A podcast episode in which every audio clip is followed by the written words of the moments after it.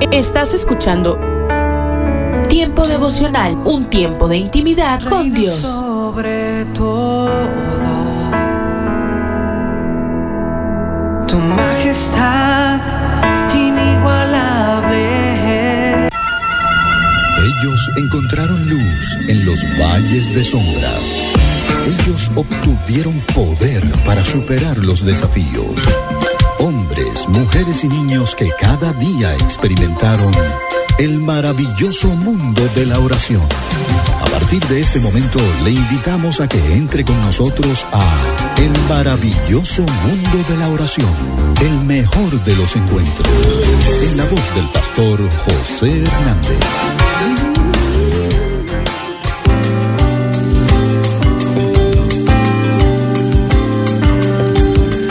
Hola amigos, amigas, ¿qué tal? Como siempre, frente al micrófono el pastor José Hernández, acompañado de Eliezer Mota, quien está controlando los sonidos de la estación. Bueno, como ya saben, esto es el maravilloso mundo de la oración, un espacio dedicado a enseñar acerca de la oración, a investigar más acerca de la oración, con el fin de que cada día podamos ser mejores oradores y poder tener mayor intimidad con nuestro Dios. Bueno, y bueno, acompañamos siempre este espacio con algo de música muy especialmente seleccionada para la ocasión. Gracias a Dios por la estación a través de la cual les llega el maravilloso mundo de la oración. Así que les digo, bienvenidos, bienvenidas.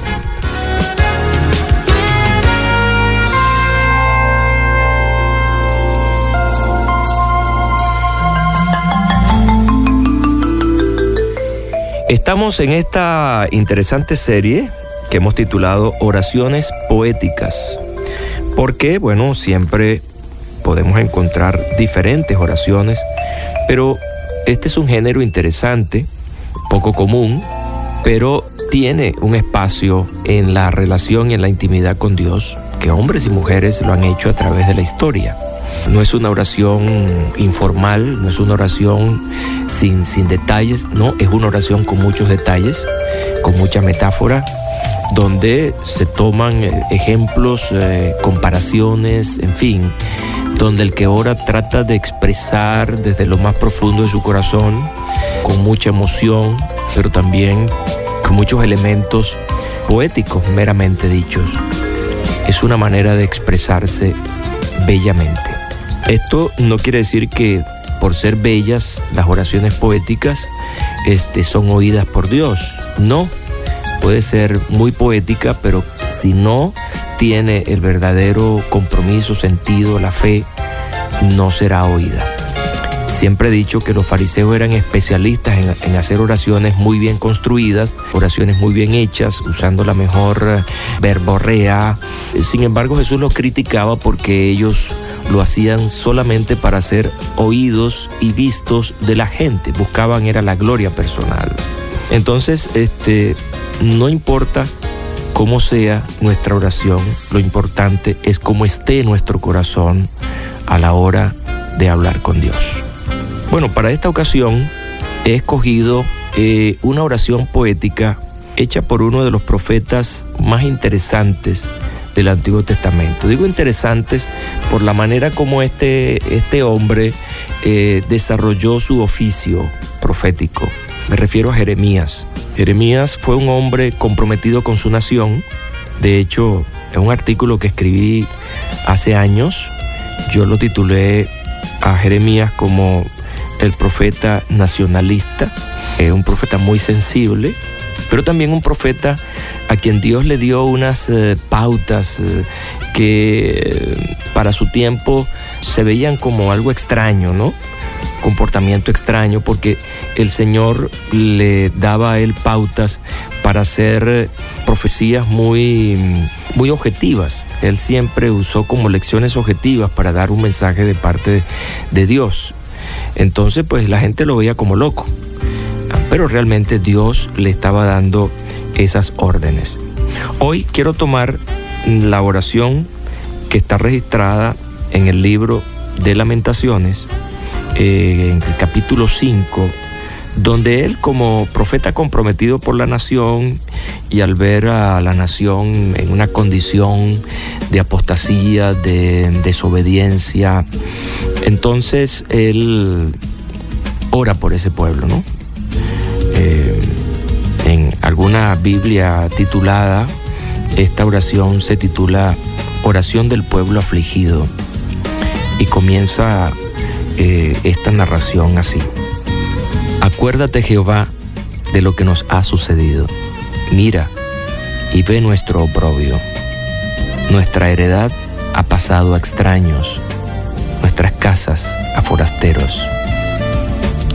Huérfanos somos sin padre, nuestras madres son como viudas. Por dinero bebemos el agua, por la leña pagamos un precio, padecemos persecución Caen sobre nosotros, nos fatigamos y no hay para nosotros reposo. Al egipcio y al asirio extendimos la mano para saciarnos de pan. Nuestros padres pecaron y han muerto, pero nosotros llevamos su castigo. Los siervos dominan sobre nosotros y nadie nos libra de sus manos traemos nuestro pan haciendo peligrar nuestra vida ante la espada del desierto. Nuestra piel se ha ennegrecido como un horno a causa del ardor del hombre.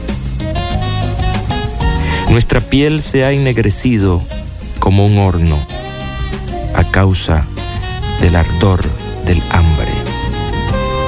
Violaron a las mujeres en Sión a las vírgenes en las ciudades de Judá. A los príncipes colgaron de las manos, no respetaron el rostro de los viejos.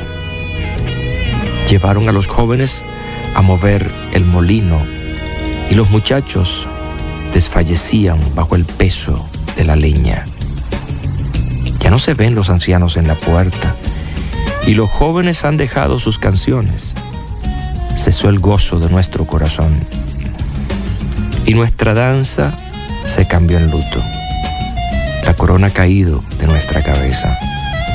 Ay, ahora de nosotros, porque hemos pecado. Por esto tenemos entristecido el corazón y nos han entenebrecido nuestros ojos. Por el monte Sión que está asolado y las zorras andan por él, mas Jehová permanecerás para siempre, tu trono de generación en generación. ¿Por qué te olvidas completamente de nosotros y nos abandonas por tan largo tiempo? Haznos volver a ti, Jehová, y nos volveremos. Renueva nuestros días como al principio. ¿O acaso es que ya nos has desechado y estás airado del todo contra nosotros? Y así termina esta oración del pueblo afligido hecha por Jeremías. Vaya qué interesante este, esta oración, que es una oración poética, pero bueno, como su nombre lo indica, llena de lamentaciones, de sufrimiento, pero mira cómo cambia todo, ¿no? Hay todo este esta descripción del sufrimiento, el dolor, eh, de las vejaciones, ah, también de lamento, pero al final, en el poema de esta oración, él dice, a Jehová permanecerás para siempre tu trono de generación en generación. Es decir, tú eres el Señor, tú eres quien tienes el gobierno, pero entonces, entonces le dice, entonces le dice, ¿acaso es que ya nos has desechado y estás airado del todo contra nosotros? Es la parte final de, este, esta oración poética donde entonces pide a Dios que, que no se olvide de ellos, que los tome en cuenta y que los salve. Esta oración muestra que eh, ellos están viviendo esto como consecuencia del pecado, él lo dice allí. que sus padres pecaron y ellos están ahora sufriendo las consecuencias. Pero Él está orando para que Dios cambie esa realidad.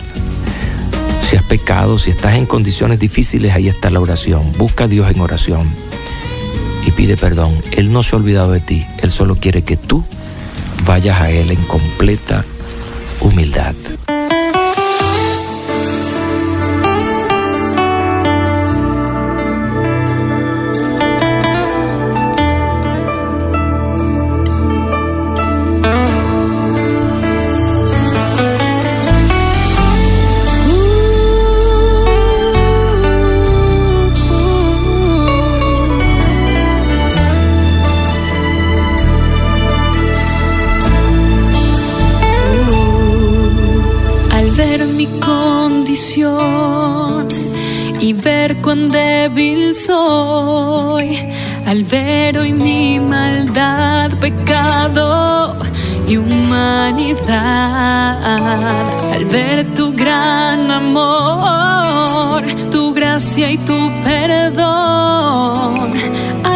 Tu santidad, bondad y autoridad, reconozco que tú me has creado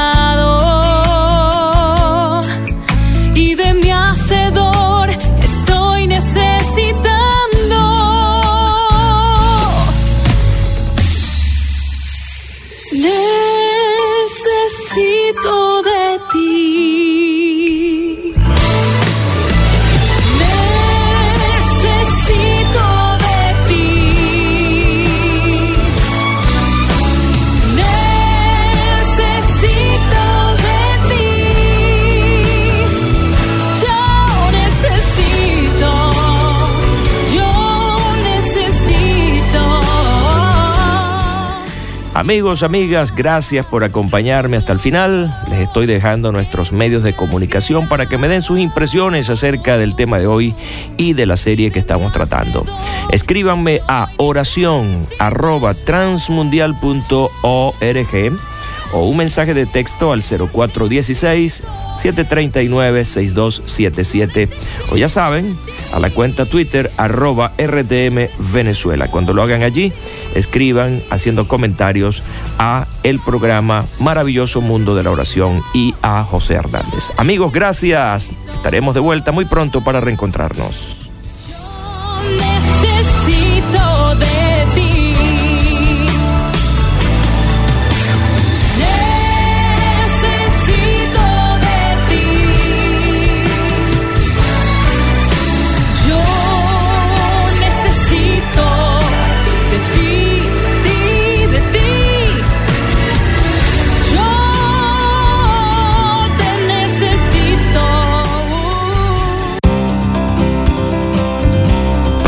Para la Vida. Reflexiones con Carmen Reynoso. Mucha gente piensa que si se entrega a Dios no podrá tener éxito. Este es un muy malentendido, pero es común. Pensamos que al entregarnos al Señor, Él nos va a poner pruebas, luchas y nos va a impedir tener éxito. ¿Quién le ha dicho a usted que Dios no está interesado en que usted sea un hombre o una mujer de éxito? Dios le hizo y le dotó para tener éxito. Él tiene planes de bien y no de mal, planes de prosperidad. Cierto que la medida que Dios usa en cuanto al éxito es diferente a la del mundo, pero los resultados de Él son eternos. A los ojos de Dios, el verdadero éxito ocurre en nuestro interior. Nuestra semejanza a su Hijo Jesucristo es en última instancia el verdadero éxito. ¿Rechaza Dios la riqueza? No, Él es la fuente de la riqueza. ¿Se opone a que seamos los mejores de nuestro campo de actividad? No, Él nos da los talentos para que hagamos lo mejor en todo lo que nos proponemos. Dios nos ha dado principios bíblicos para que los practiquemos y ejemplos de vidas victoriosas a seguir. El Señor está comprometido con nosotros y nuestro éxito. ¿Estamos nosotros comprometidos con Él? El deseo de Jesús fue siempre vivir según su Padre lo había planeado. ¿Es ese también su deseo? Si de corazón lo deseamos, seremos triunfadores. Pan dulce para la vida. Reflexiones con Carmen Reynoso.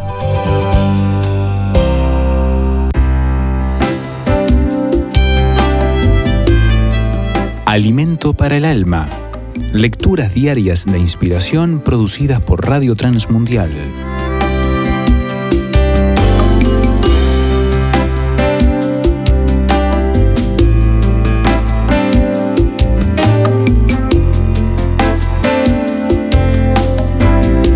No confiar en Dios tiene fracaso. El rey Asa había empezado bien su reinado en Judá. Erradicó la idolatría en todo el país. Mandó a su pueblo buscar, obedecer y jurar lealtad a Dios. Como resultado, Dios le dio paz y prosperidad. Pero lamentablemente, Asa terminó mal.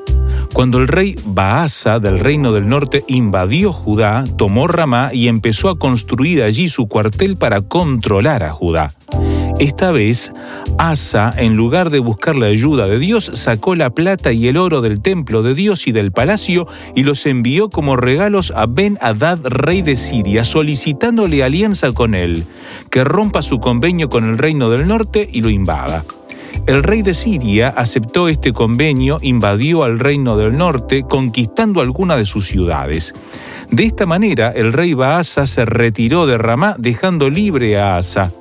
Después de esto, Dios reprendió a Asa por medio del profeta Anani, diciéndole, que por haberse apoyado en el rey de Siria y no en Dios, ha hecho una locura, por lo tanto nunca podrá vencer al ejército sirio y sufrirá más guerras. Asa no se arrepintió, más bien encarceló al profeta y maltrató cruelmente a varios habitantes. Al final se enfermó gravemente, pero confió más en los médicos que en Dios y así murió. De esta historia aprendemos que sigamos confiando en Dios en medio de las adversidades para que no terminemos mal. Sigamos confiando en Dios. Meditación escrita por Fabio Chali, Guatemala.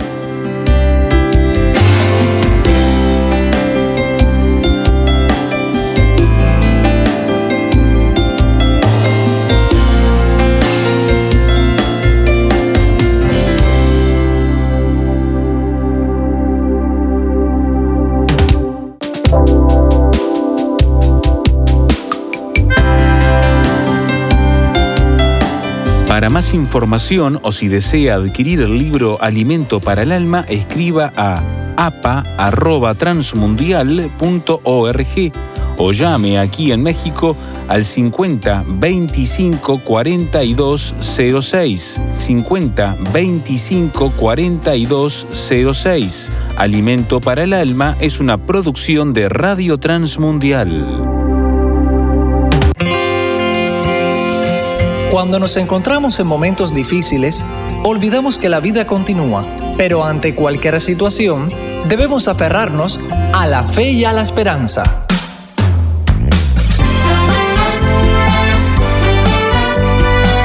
Meditaciones y comentarios con el pastor Alberto González en Mensajes, de, fe y esperanza. Saludo cordial desde La Habana, Cuba. Algunas personas creen que no necesitan de la iglesia para ser cristianos y es posible que, en parte, tengan algo de razón. Como la relación con Cristo es personal, no necesitamos de otras personas para recibir su perdón y relacionarnos con Él, quien es el único mediador entre Dios y los hombres.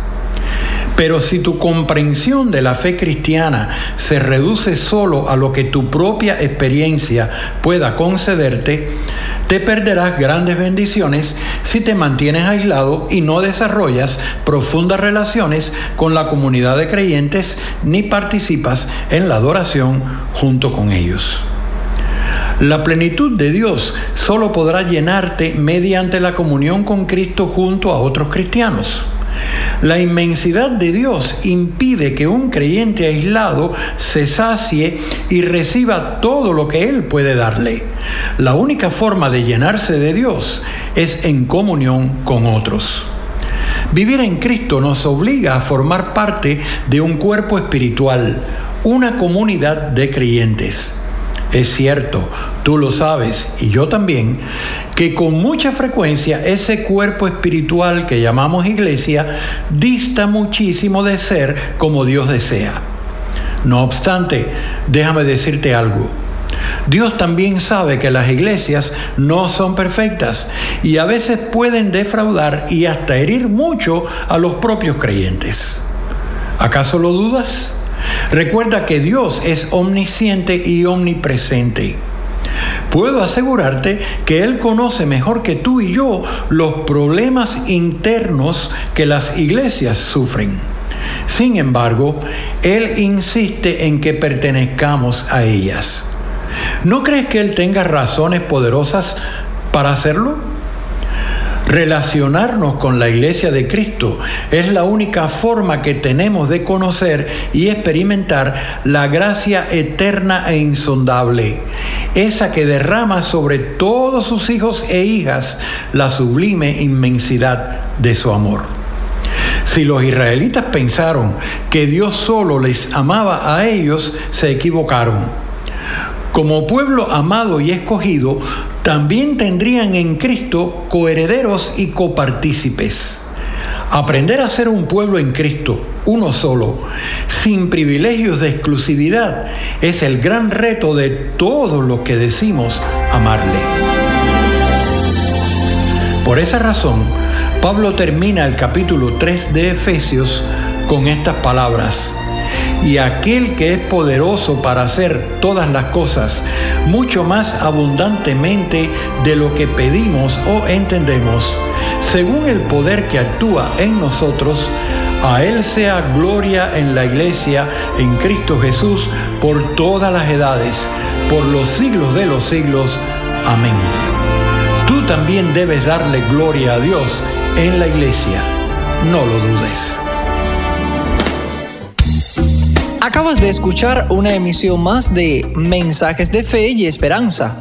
Puedes escribirnos por correo postal a la siguiente dirección: Pio Box 8700, Cari, NC 27512, Estados Unidos. También puedes enviar un correo electrónico a feyesperanza@transmundial.org. Gracias por la sintonía y la esperamos en el próximo programa de Mensajes, de, fe y esperanza.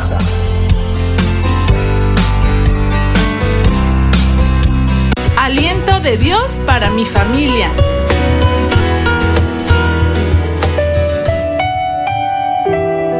El verdadero amor es sufrido, soporta la adversidad para dar lo mejor. Hola, ¿qué tal? Tengo una buena noticia. Nunca dejaremos de usar el lenguaje del amor. Pero tengo una mejor noticia. El verdadero amor sí existe y está a nuestro alcance, pero no es un sentimiento romántico, va mucho más allá. Ese amor es capaz de dar, de entregar, de ofrecer, de compartir, de sacrificar la vida misma. Te sorprenderá saber que la mejor definición del amor verdadero vino del cielo a través de la inspiración de Dios para que el apóstol Pablo escribiera en la primera carta a los Corintios capítulo 13 versículo 4. El amor es sufrido, es benigno, el amor no tiene envidia, el amor no es jactancioso, no se envanece. ¿Por qué comienza con la declaración que el amor es sufrido? ¿No debería decir que el amor recibe regalos, atenciones, que te den todo, que las personas estén a tu servicio, que nada te nieguen, que pongan el mundo a tus pies? No, esa no es la definición. Habla del sufrimiento. Por favor, no rechaces esta definición. Pablo se dirigió a una cultura que usaba el amor como un intercambio. Decían, si has hecho algo por mí, mereces que haga algo por ti. También consideraban al amor como una diversión. Declaraban, me amo tanto que tengo derecho de hacer con mi vida lo que quiera. Puedo decidir ser feliz sin importar que rompa reglas lastimando a los demás. Esas ideas son erróneas. No es amor, es egolatría. Tenemos que aprender qué es el verdadero amor. Nos dice que el amor es sufrido. Esta palabra proviene del griego macrotumía, literalmente significa lejos de enojarse. Se trata de gran paciencia que debemos tener respecto a nuestros semejantes. Es la actitud que soporta insultos, injurias y hasta la amargura de las personas con las que vivimos. No respondemos mal por mal. En Colosenses capítulo 3 versículos 12 y 13 Dios dice, por tanto, como escogidos de Dios, santos y amados, vístanse de afecto entrañable y de bondad, humildad, amabilidad y paciencia. Sopórtense con paciencia unos a otros y perdónense si alguno tiene queja contra otro. Así como el Señor los perdonó, perdonen también ustedes. El verdadero amor es ser pacientes a través de la bondad y la humildad. Estas actitudes de sufrir, de ser pacientes y tolerantes, no las tenemos de manera natural. Tienen que ser desarrolladas a través de la relación con Dios. El amor es sufrido porque no dejas de amar cuando sufres. No dejas de amar cuando estás viviendo una circunstancia adversa. A pesar de tu dolencia, continúas amando, porque aprendes que en la prueba más terrible Dios está purificando tu carácter. Eres más paciente, más humilde, más accesible, porque Dios te da la capacidad de soportar la carga de otros, especialmente cuando se trata de acompañar a un enfermo, de no abandonarlo, de permanecer a su lado, brindándole apoyo, porque tienes amor de Dios. El sufrimiento no terminará en el mundo. Escuchamos de guerras, de enfermedades, de violencia, pero estaríamos en mejores condiciones si amáramos cuando estamos sufriendo. Si no recibimos el verdadero amor, nos llenaremos de amargura. Lejos de ser pacientes y ayudar a quien lo necesita, le negaremos nuestro apoyo, nos esconderemos y justificaremos que no merece nuestro servicio porque nos hizo daño.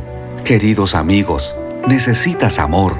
Tu familia necesita amor, pero debe ser el que proviene de Dios a través de tu relación con Él. Si has dejado de amar, busca ese amor en la profundidad del amor de Dios. Si han dejado de amarte, también busca ese amor en tu relación con Dios. Ánimo, soy Constantino Varas de Valdés. Que tengas un gran día. Cada mañana al despertar, tu gran amor rodea mi corazón. Cada paso que yo doy, cada paso que yo doy. Escucha de lunes a viernes a partir de las 6 a.m. Tiempo devocional, un tiempo de intimidad con Dios. Somos Rema Radio. 10 años contigo. 10 años impactando tu vida. Rema Radio, gracias por tu preferencia. Impactando tu vida con poder.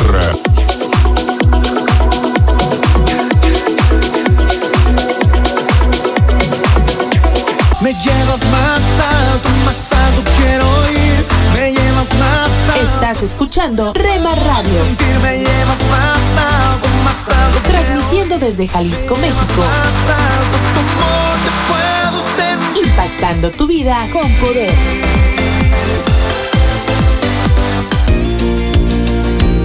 Comparte nuestras emisoras con tus amigos en tus redes sociales. Al parecer, Rema Mujer, te sientes solo, ya lo sé, yo lo viví. Somos frutos Rema Kids, del Espíritu, vivos en mí, para ser como Jesús. Rema Grupera,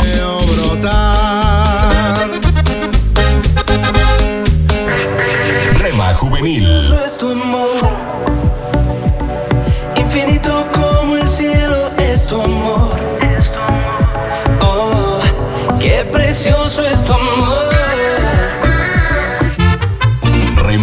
Mariachi,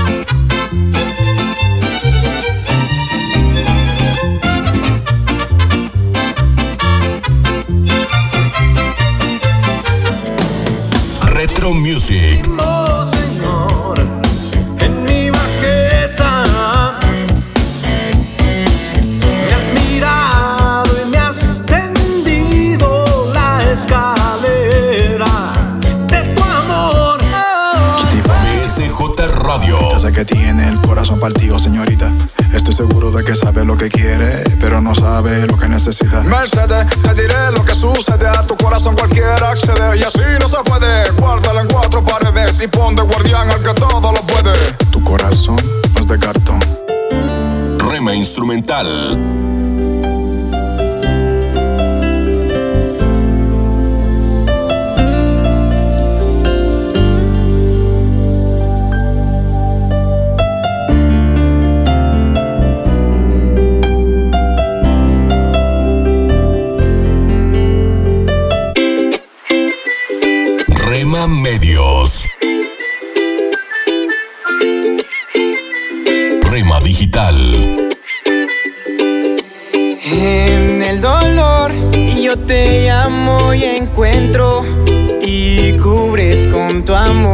Mi corazón.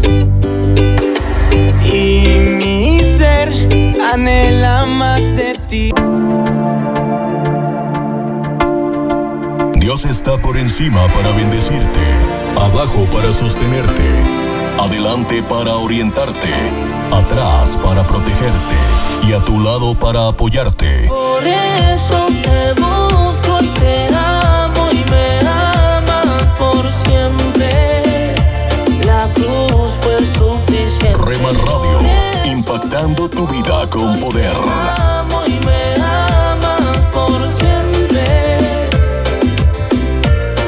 fue suficiente. Si del mundo estás cansado ya, si del diablo te quieres. ¿Quieres formar parte del equipo de locutores de Rema Grupera? Envíanos un mensaje a remadigital1970 arroba gmail.com.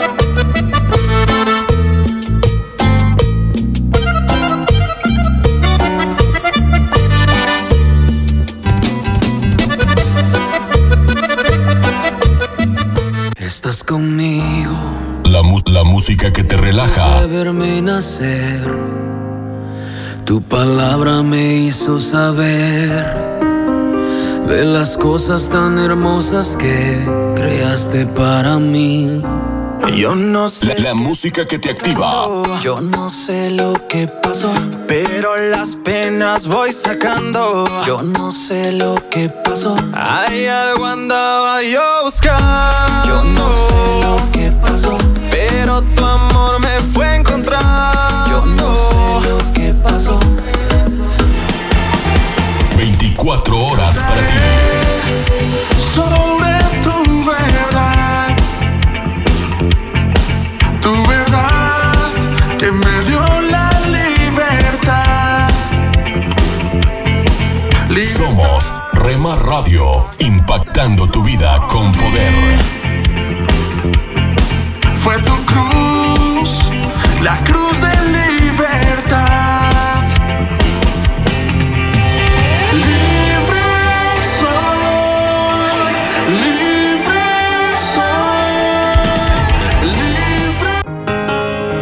soy. Oremos no solo porque necesitamos algo, sino porque tenemos mucho que agradecer a Dios.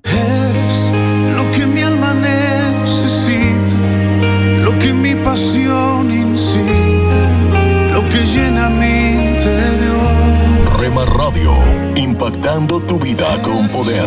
lo que a diario echo de menos, lo que causa mis desvelos y me llena el corazón. Escucha de lunes a viernes a partir de las 6 a.m. Tiempo devocional, un tiempo de intimidad con Dios.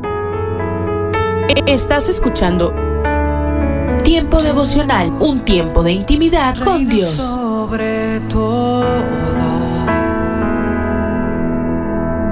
tu majestad inigualable. Esto es la palabra para ti hoy.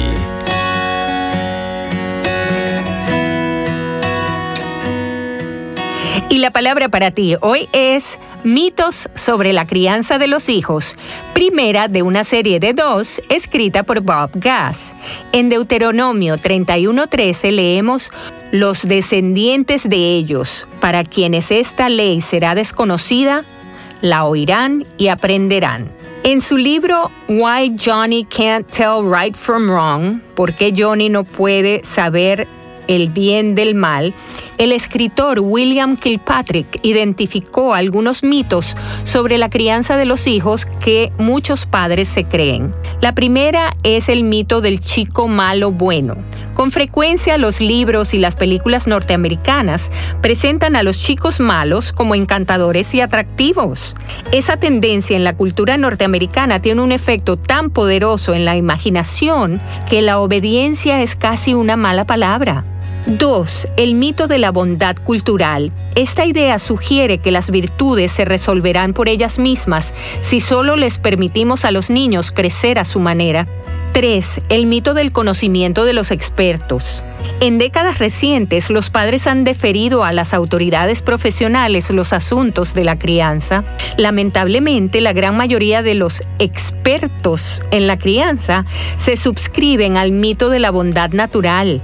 Se ha enfatizado tanto en la naturaleza única, creativa y espontánea de los niños que los padres ahora sienten que la crianza requiere que ellos se amolden a sus hijos en lugar de enseñarles a los niños a ajustarse a los requisitos de la vida familiar.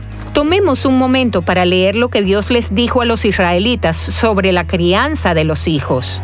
Los descendientes de ellos para quienes esta ley será desconocida, la oirán y aprenderán a temer, reverenciar y respetar al Señor tu Dios mientras vivan. Fíjate en la frase, la oirán y aprenderán. Esto no es una sugerencia para los padres, es una orden que Dios te ha llamado a obedecer si quieres la bendición divina para tu familia.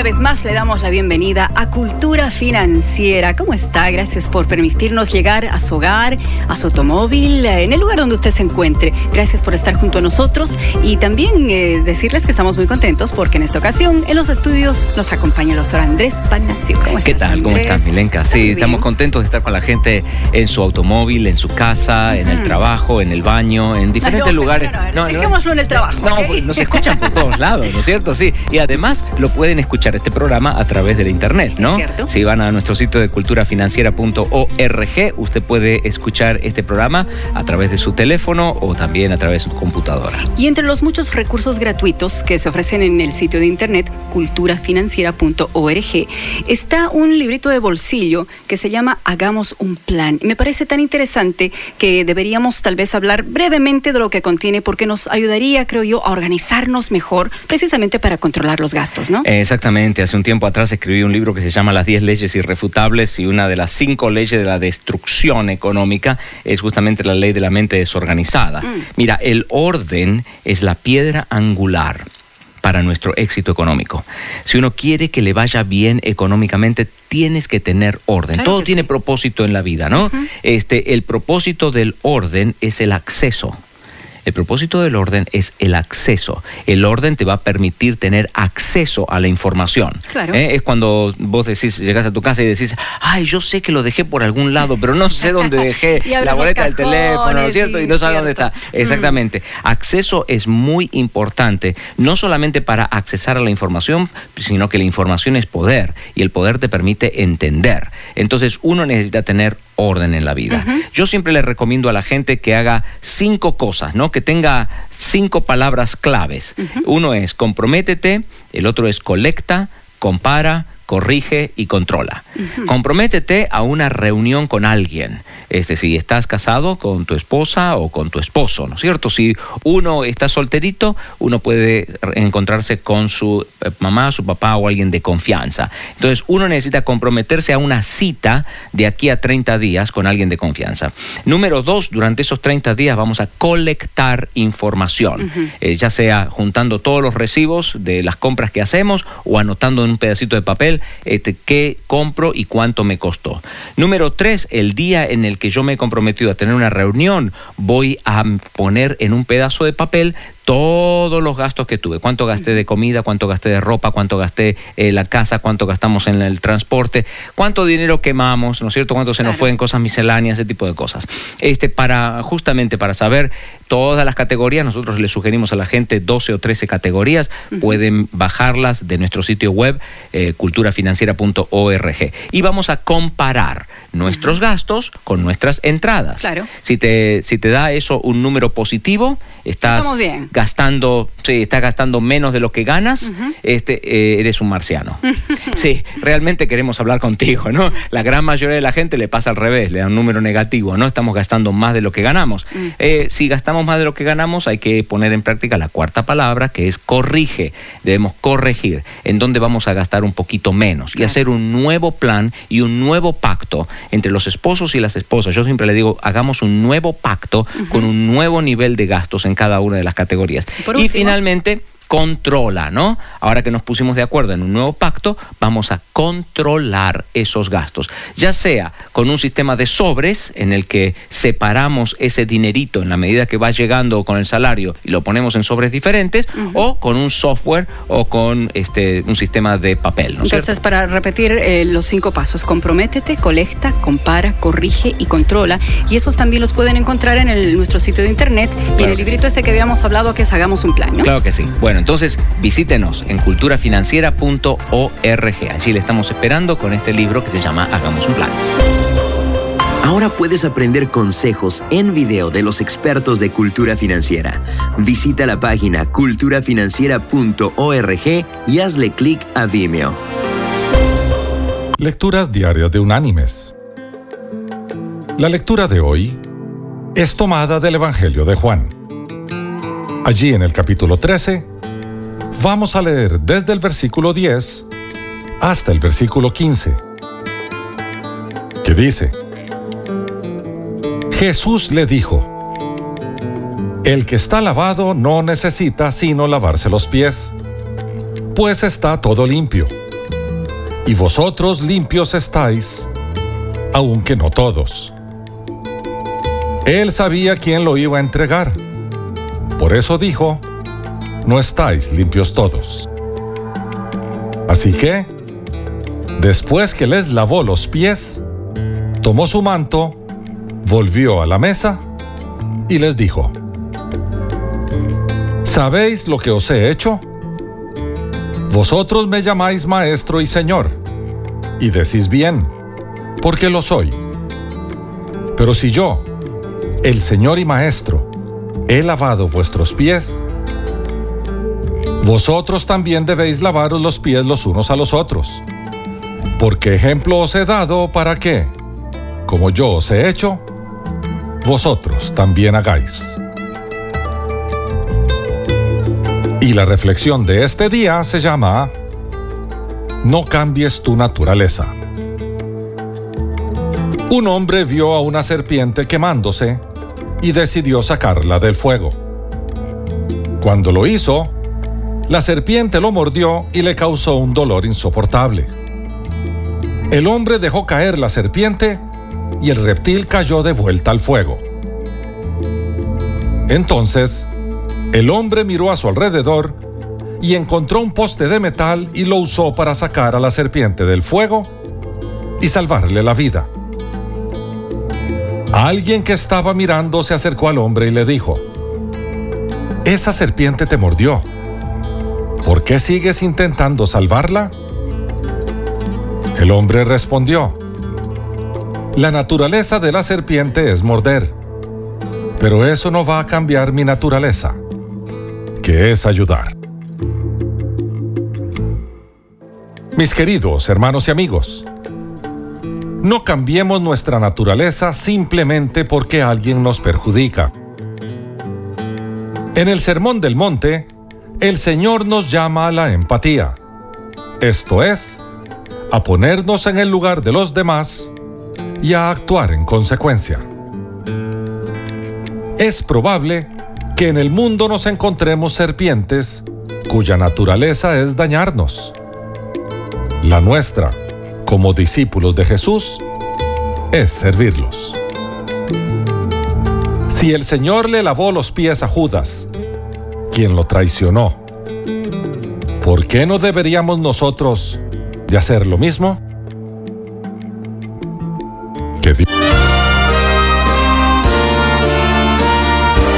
Presentamos La Buena Semilla, una reflexión para cada día del año. La buena semilla para hoy se encuentra en 1 Timoteo 1 versículos 5 y 19. El amor nacido de corazón limpio y de buena conciencia y de fe no fingida, manteniendo la fe y buena conciencia, desechando la cual naufragaron en cuanto a la fe algunos. Y en Hechos 24:16. Por esto procuro tener siempre una conciencia sin ofensa ante Dios y ante los hombres. La reflexión de hoy se titula La conciencia, señal de advertencia. Ciencia sin conciencia no es más que ruina del alma. Esta es una frase de un escritor francés que da una justa importancia a la conciencia, facultad que Dios dio al hombre cuando éste desobedeció a su Creador en el huerto de Edén. Ver Génesis 3 versículos 7 y 8. La conciencia es el conocimiento intuitivo del bien y del mal que todos los hombres poseen. Así, todos sentimos más o menos vergüenza cuando hacemos algo que sabemos que está mal y también nos sentimos satisfechos cuando hacemos el bien. Pero la conciencia no es totalmente fiable, ella puede ser más o menos sensible. Por eso algunos piensan que el bien y mal son nociones relativas, pero veamos lo que Dios nos enseña sobre este tema del bien y del mal. La Biblia, su palabra, es la verdadera referencia para conocer la verdad. Ella nos muestra el camino del bien en medio del mal que nos rodea. El bien es lo que está de acuerdo con el pensamiento de Dios. Todo lo opuesto a Dios y a las verdades de su palabra es malo. Mi amigo, la Biblia presenta a un Dios santo y justo que es luz. Primera de Juan 1.5. Pero también es amor. Primera de Juan 4.16. Él nos envió a su Hijo Jesucristo, el camino y la verdad y la vida, Juan 14:6. Creyendo en Él y en su obra en la cruz, recibimos una naturaleza nueva, divina, que capacita al creyente para dejar que la palabra de Dios obre en su conciencia para juzgar lo que en Él no es conforme a su justicia y a la santidad divinas. Para escuchar este y otros programas, le invitamos que visite nuestra página web en labuenasemilla.com.ar. Escucha de lunes a viernes a partir de las 6 a.m. Tiempo devocional, un tiempo de intimidad con Dios. Somos Rema Radio. 10 años contigo. 10 años impactando tu vida. Rema Radio, gracias por tu preferencia. Impactando tu vida con poder.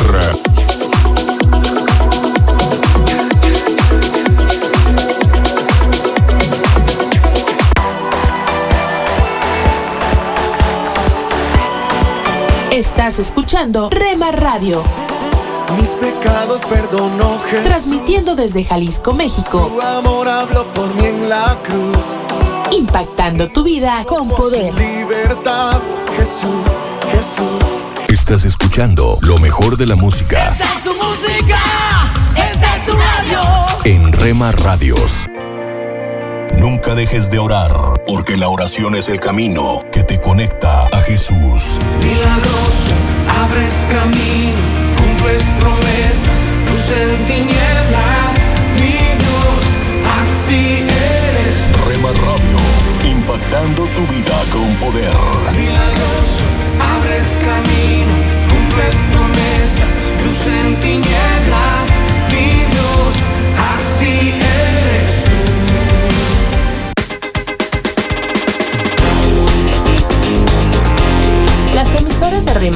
Se escuchan a través de internet gracias a Celo Radio.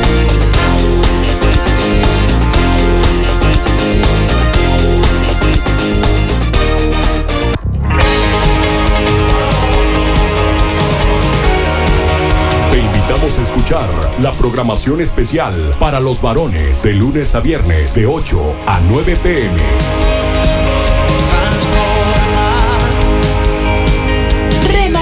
Transmitiendo desde Jalisco, México, impactando tu vida con poder.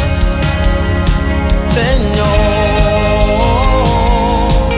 transformas, liberas,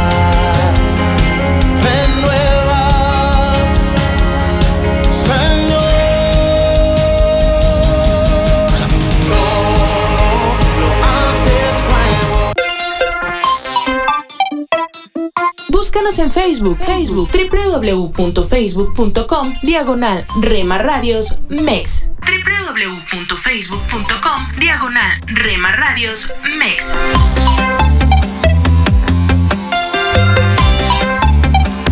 Más cerca quiero estar, más cerca quiero estar, más cerca quiero Que somos parte de tu familia. Seguro en ti estoy, llévame a volar. Somos una más en tu hogar. Gracias por dejarnos estar. Nuestro objetivo es ser una radio de bendición. Buena música, buen contenido. En Rema Radio, impactando tu vida con poder.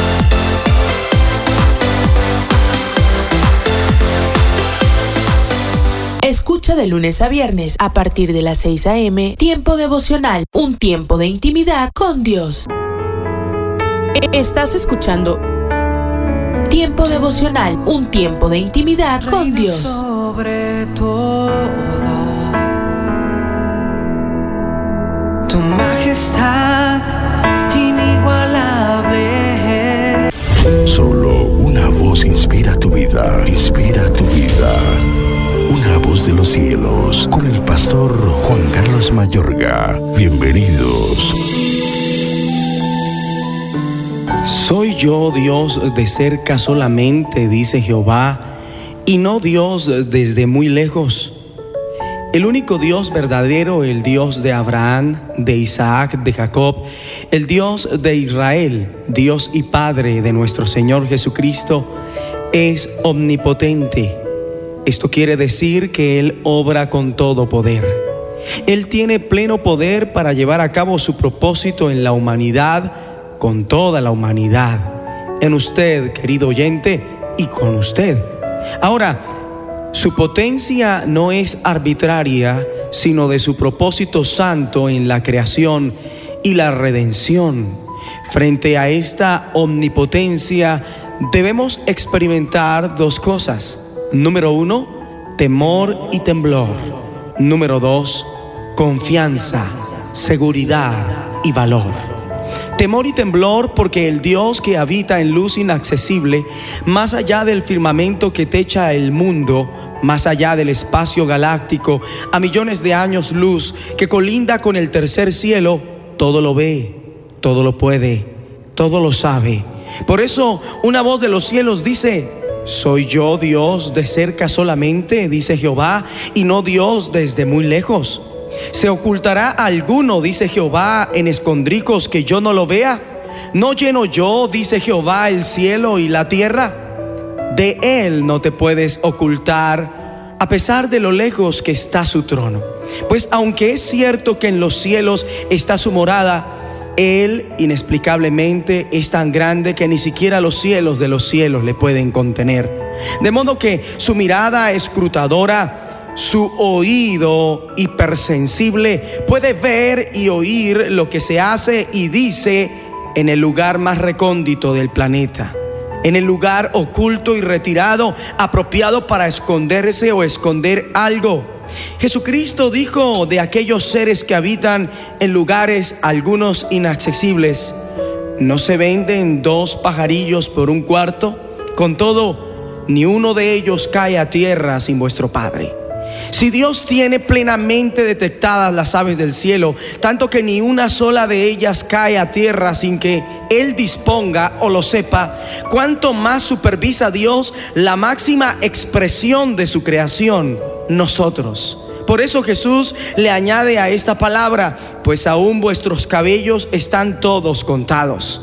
Ni el ser más amado se ha tomado la delicadeza de contar tus cabellos. Mas hay uno que sí, Dios y Padre de nuestro Señor Jesucristo. Todos sus cabellos están todos contados, de manera que sea de cerca o de lejos, Dios actúa como actuó de cerca mediante su Hijo Jesucristo al tocar los ojos de un ciego con lodo hecho de su saliva mezclada con tierra para sanarle. Note que Jesús de cerca pudo hacer efectiva la voluntad de su Padre que está en los cielos, muy lejos, al sanar a este ciego. El siervo de un soldado romano lo sanó tan solo con declarar la palabra sin entrar a la casa donde él estaba, sin tocarle a una distancia lejana. Hoy, si crees y confías, muy seguramente puedes recibir de cerca un milagro ya sea físico, económico, espiritual, familiar, al oír una voz de los cielos de parte de un Dios que está en los cielos en el nombre de Jesucristo. Amén. Amén. Una voz de los cielos, escúchanos, será de bendición para tu vida. De bendición para tu vida. ¿Qué deseas susurrarle a Dios hoy? ¿Cómo puedes saber que escucha?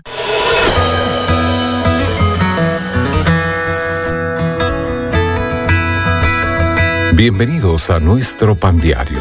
El tema para el día de hoy, la Galería de los Susurros. La lectura se encuentra en el Salmo 18. En mi angustia invoqué al Señor y clamé a mi Dios.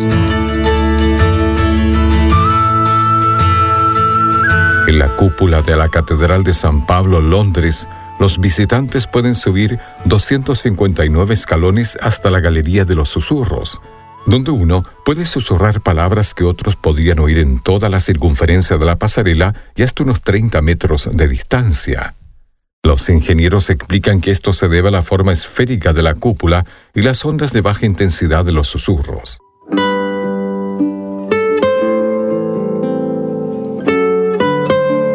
¿Cuánto anhelamos estar seguros de que Dios oye nuestros agónicos susurros? Los salmos están repletos de testimonios que Él escucha nuestros clamores, oraciones y susurros. David escribe, En mi angustia invoqué al Señor y clamé a mi Dios. Una y otra vez Él y otros ruegan, Oye mi oración, mi voz, mi gemido. A veces la expresión es más que un susurro. Clamé mientras meditaba en mi corazón y mi espíritu inquiría. Los salmistas también revelan que Dios escucha, como afirmó David en el Salmo 18, versículo 6. Él oyó mi voz desde su templo y mi clamor llegó delante de él a sus oídos. Como el templo todavía no estaba construido, es probable que David se refería a que Dios escucha desde su morada celestial, desde su propia galería de los susurros, en la cúpula de los cielos sobre la tierra, Dios se inclina ante nuestros susurros y escucha. Padre, escucha mis susurros y respóndeme.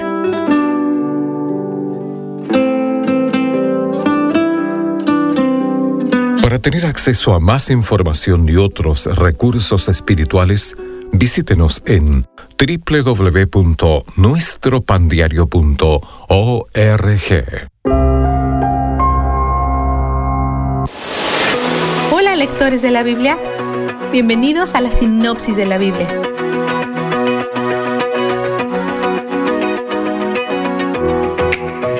Sansón visita a una prostituta en Gaza, una ciudad filistea. Así que esto es muy malo en diferentes niveles. Las personas que viven allí planean emboscarlo, pero él se va temprano y se lleva parte de las puertas de la entrada de la ciudad. Después se enamora de una filistea llamada Dalila, pero los sentimientos no son mutuos. Ella solamente es una agente encubierta que ha sido contratada. Los jefes de los filisteos le pagan 5.500 monedas de plata para descubrir el secreto de su fuerza. Su curiosidad sugiere que él no es musculoso. De otra forma, ellos sabrían de dónde proviene su fuerza. Pero si realmente es flaco, sus demostraciones de fuerza sirven para glorificar a Dios y no a su propio cuerpo. Hoy aprendemos mucho acerca de Sansón. Duerme profundamente, tiene siete trenzas, está cegado por la lujuria o arrogancia y asume que no puede ser dominado. O las dos cosas. Además, no aprende de sus errores. Dalila intenta tres veces descubrir de dónde proviene su fuerza y o no sabemos si no confía en ella o está siendo cauteloso como siempre. Miente constantemente. Cuando finalmente explica que está bajo un voto con Dios, se refiere a Dios con su nombre genérico, Elohim, no su nombre personal, Yahweh. Esto nos muestra cómo ve a Dios. Es la diferencia entre conocer a Dios y conocer de Dios. Él no parece tomar el llamado de Dios en su vida en serio. Su desobediencia lo deja vulnerable. Dalila ganó el dinero, un hombre le rapa la cabeza y el espíritu lo abandona. En este punto en la historia esto es posible ya que el Espíritu de Dios no habita en las personas todavía. El enemigo se apodera de Sansón y lo despoja de todo aspecto de su identidad, sus trenzas, su fuerza y el espíritu. Los castigos de los filisteos son apropiados porque corresponden a dos áreas principales de pecado le arrancan los ojos una de sus grandes debilidades y lo obligan a hacer un trabajo de mujer, moler el molino, que debe de ser una afrenta a su orgullo. Sin Dios, Él no tiene la fuerza para hacer trabajo de hombres. Pero conforme su cabello crece, también crece su fuerza. Ellos lo sacan a un festival pagano como entretenimiento, en donde usualmente se burlan o golpean al prisionero. Probablemente no involucre demostraciones de fuerza, porque según lo que ellos saben, ahora es débil clama a Dios llamándolo Yahweh y le pide que le dé fuerza. ¿Podrá ser que haya arrepentido? Dios le da fuerza y Sansón empuja dos columnas centrales destruyendo el templo y matando a todos, incluido él mismo. Después, en los siguientes versículos, vemos pura anarquía en Israel. Micaías de la tribu de Efraín le roba a su mamá y luego lo confiesa y ella le hace un ídolo a Yahweh en respuesta. Esta es una de las primeras instancias en donde la gente muestra su falta de conocimiento de las leyes de Dios y desprecio total por aquellos que sí la conocen. Sin líderes, las personas hacen lo que les parece mejor, pero usualmente es demasiado subjetivo para hacer lo correcto. Micaías hace un santuario en su casa y consagra a su hijo que no es levita, como sacerdote. Este lugar sagrado secundario es perverso y desafiante. Cuando él conoce a un levita llamado Jonathan, que es asignado a vivir en Judá, Micaías se da cuenta que esta es su oportunidad para tener un sacerdote levita y trata de usar a Dios para su beneficio egoísta. También hace su propio efod. Es bueno que quiera conocer la voluntad de Dios, pero lo hace en maneras que deshonran a Dios. Está más interesado en obtener respuestas y ser poderoso que en acercarse a Dios.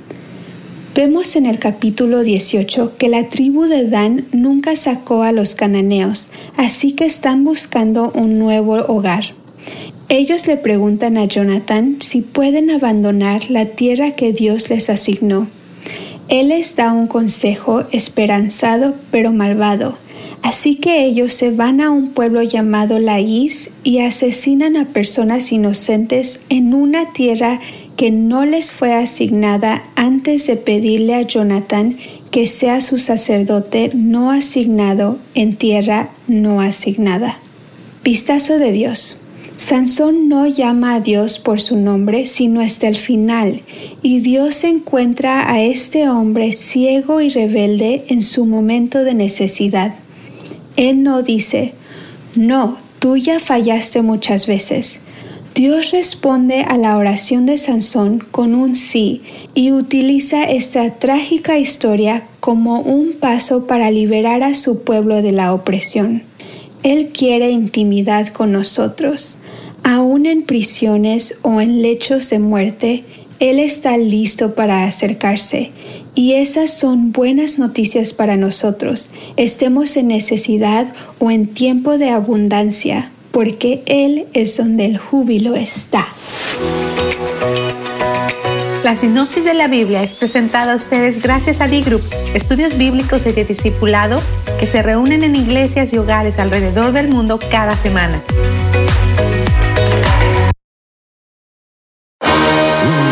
Mensaje a la conciencia. Un momento de reflexión en la vida diaria. Escúchelo hoy en la voz de Carlos Rey. Yo tenía nueve años de edad cuando en 1950 Brasil fue sede de la Copa del Mundo. Cuenta Pelé en sus memorias del mejor futbolista de todos los tiempos. El día de la final, el 16 de julio, mi padre decidió hacer una fiesta en casa. Invitó a unos 15 amigos y a sus familias. Brasil se enfrentaba a Uruguay y la fiesta se organizó para celebrar nuestra victoria. Éramos los anfitriones, los favoritos. Para llegar a la final, habíamos vapuleado a Suecia y a España, 7 a 1 y 6 a 1 respectivamente, y solo nos hacía falta un empate para quedarnos con el trofeo. En aquellos días no había televisión. Poseíamos una de esas radios grandes y cuadradas con dos botones. El partido comenzó bien. Brasil anotó primero por medio de Friasa y todo el mundo se volvió loco. La casa se llenó de gritos y todos saltaban de alegría. Estallaron fuegos artificiales. Al poco tiempo Uruguay empató pero permanecimos igualmente confiados. Y luego, cuando faltaban 10 minutos para el final, Uruguay anotó nuevamente. Todavía se me pone la piel de gallina cuando pienso en aquella tarde y recuerdo la tristeza general. Le dije a don Diño, mi padre, que no se sintiera triste, pero mi madre me apartó diciendo, deja a tu padre tranquilo, déjalo en paz. El ruido de los festejos, el estallido de los cohetes y las radios a todo volumen dejaron paso al silencio. Nadie pensó que pudiéramos perder. Fue la primera vez que vi llorar a mi padre. Muchos de los padres de mis amigos tampoco podían contenerse. Un día ganaré para ti la Copa del Mundo, le prometí a mi padre para hacerlo sentir mejor. Unos días más tarde, ya repuesto, me contaría que algunas de las personas que estaban en el Maracaná habían fallecido a causa de la impresión. Más tarde, el mismo día de la final, fui a la habitación de mi padre, donde había una imagen de Jesús en la pared, y comencé a lamentarme entre sollozos. ¿Por qué sucedió esto? ¿Por qué nos sucedió a nosotros? Teníamos el mejor equipo. ¿Cómo es que perdimos? ¿Por qué, Cristo? ¿Por qué se nos castiga? Continué llorando mientras seguía mi conversación con la imagen de Jesús. Tú sabes que si yo hubiera estado allí, no habría permitido que Brasil perdiera la copa. Si yo hubiera estado allí, Brasil habría vencido. No hubo respuesta. ¿Por qué será que muchos de nosotros, al igual que el joven Pelé, tenemos la tendencia de pensar que en tales circunstancias a los perdedores Dios los está castigando, mientras que a los ganadores los está premiando injustamente? ¿Será porque se nos olvida que a diferencia de la mayoría de nosotros, Dios no tiene favoritos? Lo cierto es que si Cristo hubiera optado por responder al reclamo de Pelé con relación al llamado maracanazo de 1950, bien podría haber haberle dicho no solo que Dios es imparcial, sino también que se complace en darles cosas buenas a todos sus hijos por igual. Una de esas cosas excepcionales era el extraordinario talento con que lo había dotado para jugar el fútbol. Y sería a causa de esa prodigiosa habilidad que habrían de cumplirse no una sola vez, ni dos veces, sino tres en el lapso de doce años, sus palabras de consuelo a su padre de que un día iba a ganar para él la Copa del Mundo. Para comunicarse con nosotros, escríbanos a mensaje arroba conciencia.net. Me encontró y me dio perdón. Estás escuchando Rema Radio. Jesucristo es la razón. Transmitiendo desde Jalisco, México. Ahora sí que hago Impactando tu vida con poder. escondido en tu corazón. Quiero siempre.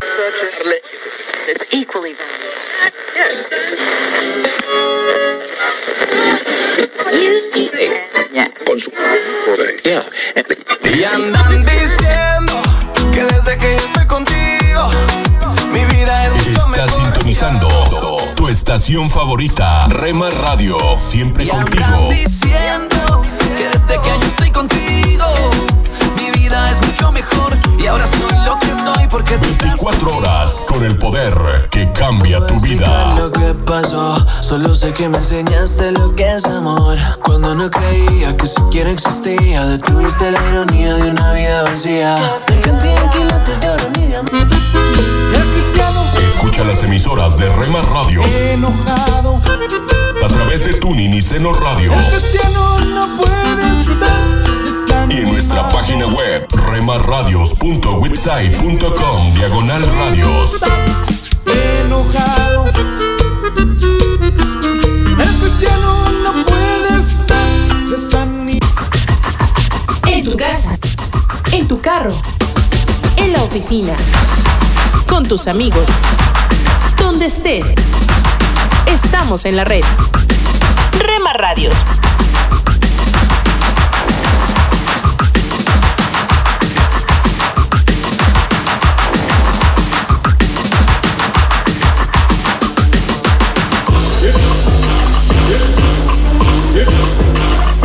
Rema Radio. Escucha de lunes a viernes a partir